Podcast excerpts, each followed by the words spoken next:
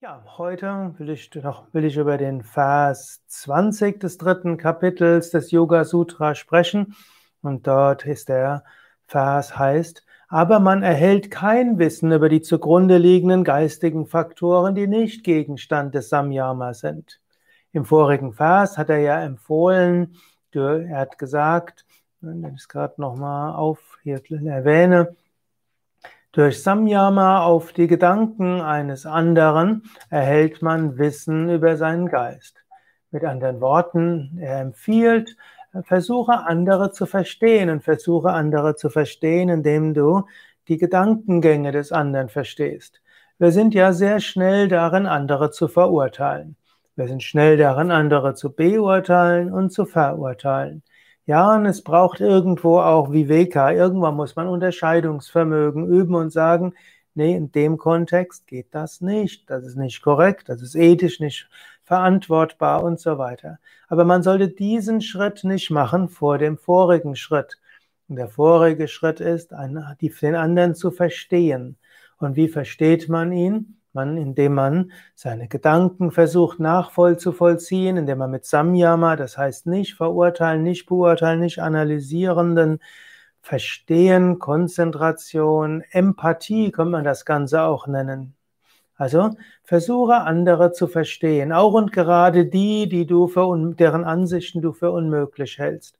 Versuche sie vom Herzen zu verstehen, versuche ihre Gedanken zu verstehen versuche sie von ihrem Wesen her zu verstehen. Und da gibt es eben verschiedene Dinge. Zum einen gibt es Atman, das Selbst.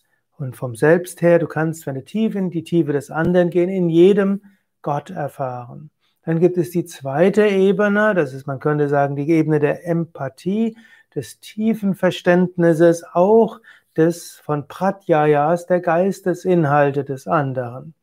Und da Samyama draus üben, empathisches Hineinfühlen. Und dann gibt's die, und dann sei aber dabei nicht, kann man sagen, arrogant. Du kennst das, wenn jemand sagt, ich verstehe dich ja, aber, und da fühlst du dich überhaupt nicht verstanden.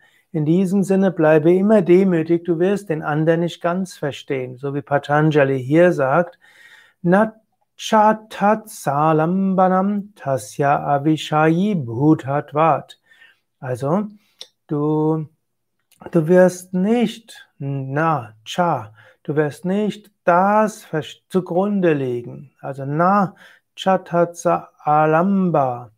Also du wirst nicht alles zugrunde liegende verstehen, wenn du versuchst, den anderen zu verstehen. Bleibe also demütig, versuche ihn zu verstehen oder sie aber sei dir bewusst, du verstehst nicht alles. Es braucht immer eine gewisse Demut. Es braucht eine Demut im Umgang mit anderen. Es bleibt, braucht überhaupt immer eine Demut. So ganz sicher kannst du dir innig sein. Mindestens ist das schon immer meine Devise gewesen und ich sehe mich natürlich von Patanjali hier bestätigt. Ich sage gerne, es gibt nur zwei Leute, die sich immer sicher sind. Das eine sind die Selbstverwirklichten und das zweite sind die Fanatiker. Selbstverwirklicht bin ich nicht und die Fanatiker sind es erst recht nicht. Und letztlich sind noch nicht mal die Selbstverwirklichten so sicher. Auch Swami Shivananda war im Umgang mit in konkreten Dingen immer jemand, der sich mit anderen beraten hat und der sie gefragt hat, was meinst du, was meint ihr? Und im Grunde genommen immer im Konsensus mit seinen engsten Mitarbeitern, Mitarbeiterinnen dort entschieden hat. Also selbst der Selbstverwirklichte war sich oft nicht sicher, was das Richtige ist. Daher, wir können uns auch nicht sicher, sicher sein. Daher, es gilt, demütig zu sein und bei aller Demut andere versuchen zu verstehen. Und dann leuchtet Gott auf. Dann fühlen wir uns von Gott geführt.